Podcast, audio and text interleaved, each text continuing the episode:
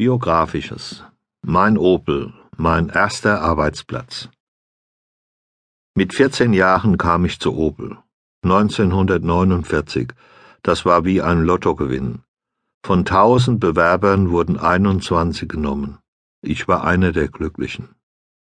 Es war ein kalter, nasser, trüber Oktobermorgen, als ich mit den 20 neuen Stiften um 6.30 Uhr am Opel Hauptportal abgeholt und in die Lehrwerkstatt verfrachtet wurde. Mir kam es vor wie ein Gefangenentransport. Schnell wurde jedem von uns ein Spind im Waschraum zugeteilt, nur eine kurze Zeit wurde uns eingeräumt zum Wechseln von der Bubenkleidung zum Blaumann, einer von meiner Mutter zusammengeflickten Arbeitsuniform. Dann stand ich vor einem Schraubstock, der viel zu hoch für mich war. Eine kleine Kiste schaffte Abhilfe und war fortan mein Standplatz in des Wortes wahrster Bedeutung. Auslauf 60 Zentimeter links, 60 Zentimeter rechts, 60 Zentimeter nach hinten, 10 Zentimeter nach vorne. So stand ich mit einer großen Pfeile in beiden Händen vor einem U-Eisen, das zwischen den Backen des Schraubstocks eingeklemmt war.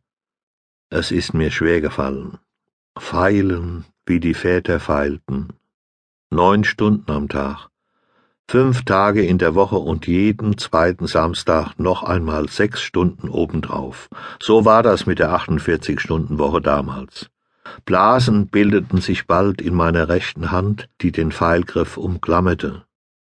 Die linke drückte auf das Pfeilblatt, welches ich schier unendlich und gleichmäßig stur gerade vorwärts schieben und rückwärts ziehen musste. Von Sisyphus wusste ich noch nichts, aber seine Gefühle habe ich damals allesamt durchgemacht. Ein verhaltensauffälliges Kind mit großem Bewegungsdrang, das ich war, meine Mutter nannte das Flegel, in die Disziplin des Schraubstockes zu bringen, gleich dem Zwang, den einstmals die Ruderer auf der Galeere erdulden mussten. Kilian Lauk der Gute Kilian Lauk, mein guter alter Lehrgeselle, immer einen großen Hut auf dem Kopf und mit einem kalten Zigarrenstummel im Mund bewaffnet, brachte mir den fachgerechten Umgang mit Pfeile, Hammer, Meißel und Bohrer etc. bei.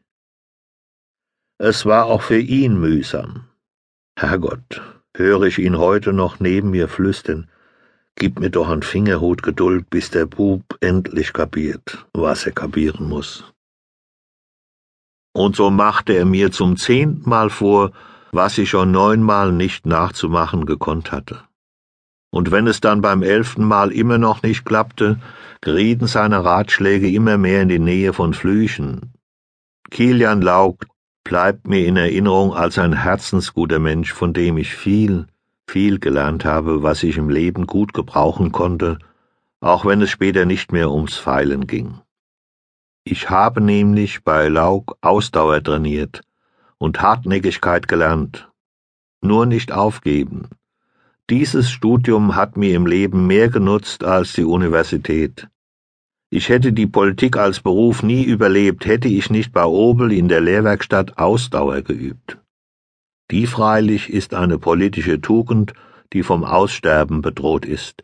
Denn wer nicht jeden Tag in Deutschland eine neue Idee verkündet, auch wenn er die von gestern noch nicht einmal versucht hat umzusetzen, gilt als einfallslos und verkalkt. Karl Kirsch, der Unerschrockene. Ich hatte Glück. Ich habe nicht nur zu meinem Lehrgesellen Kilian hochgeguckt, sondern später nach der Lehrzeit im Werkzeugbau auch zu meinem Kolonnenführer Karl Kirsch.